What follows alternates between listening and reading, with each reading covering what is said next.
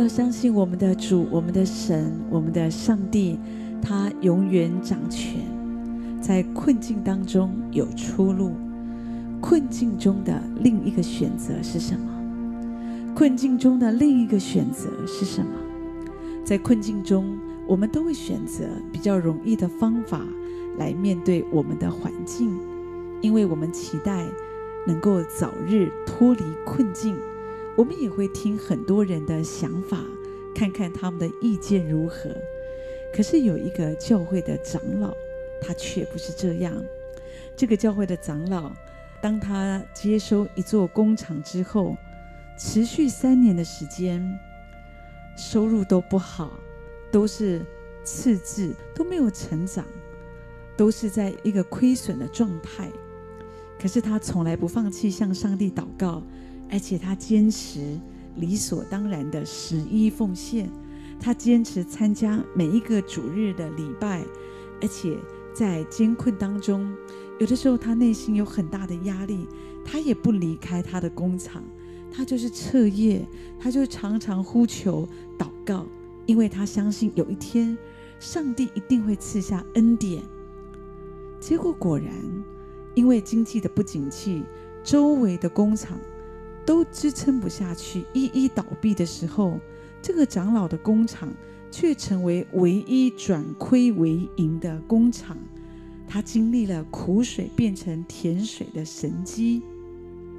工厂旁边的邻居都非常的纳闷，说：“奇怪，这个长老的工厂啊，连礼拜天都休息，因为他们都去做礼拜了。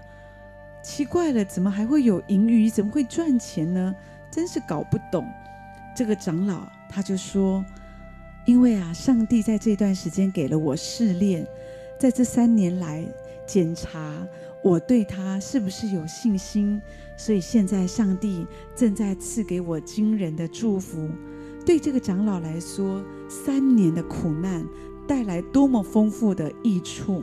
透过苦难就培养信心，可以避免我们陷入骄傲跟享乐。”在试炼之后，就经历到神满满的安慰，神的补偿。所以在困境当中，我们可以选择来倚靠神，多么美好！就像这个长老一样，他的选择，他的坚持，就让他经历了上帝满满丰盛的祝福。著名的林肯总统也是这样。是什么塑造他的人生？他在困境中，他的选择又是什么呢？有人这样介绍林肯总统，说他家境贫寒，无法接受高等教育，可是他却喜欢读圣经，以至于成为伟大的人物。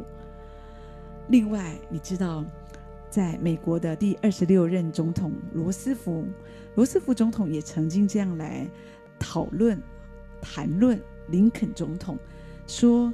林肯总统，他是一个被圣经所塑造的人，他将圣经的真理应用在日常生活中，让自己的人生成为荣耀无比的人生。他更是与圣经同呼吸、与圣经为伍的信心勇士。我觉得这样的一个肯定，或者这样的一个谈论，是不是很感动我们的心呢？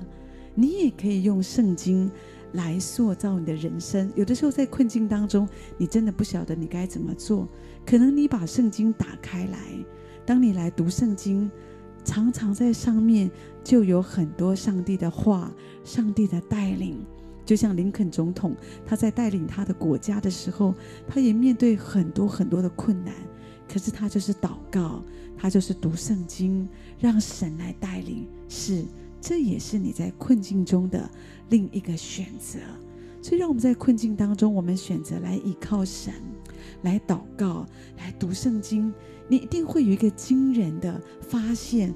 你会发现，原来靠自己真的是太不可靠了，总是灰心沮丧。我如果可以这样来依靠神，真的是太棒了。圣经告诉我们，万事都互相效力，叫爱神的人得益处，就是按他旨意被召的人。主也说：“先求神的国和神的义，其他的一切都要加给你了。”所以，让我们这样来信靠神，在困境中，不管你的困难是什么，让我们一直的仰望神，选择神，这样你就会发现，这个会帮助你走出你的困境，也更多的经历从神而来的帮助。